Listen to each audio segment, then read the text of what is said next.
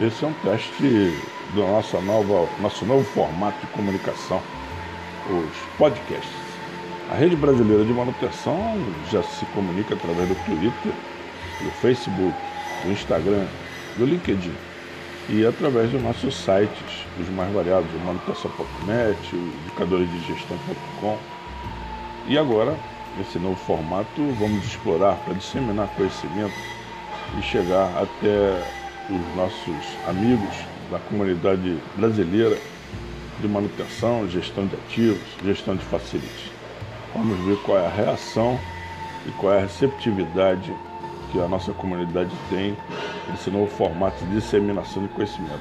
Gostaria de obter o retorno de vocês de como se sentem recebendo esse novo formato de comunicação. Aqui é o Paulo Walter, da Rede Brasileira de Manutenção. Um grande abraço.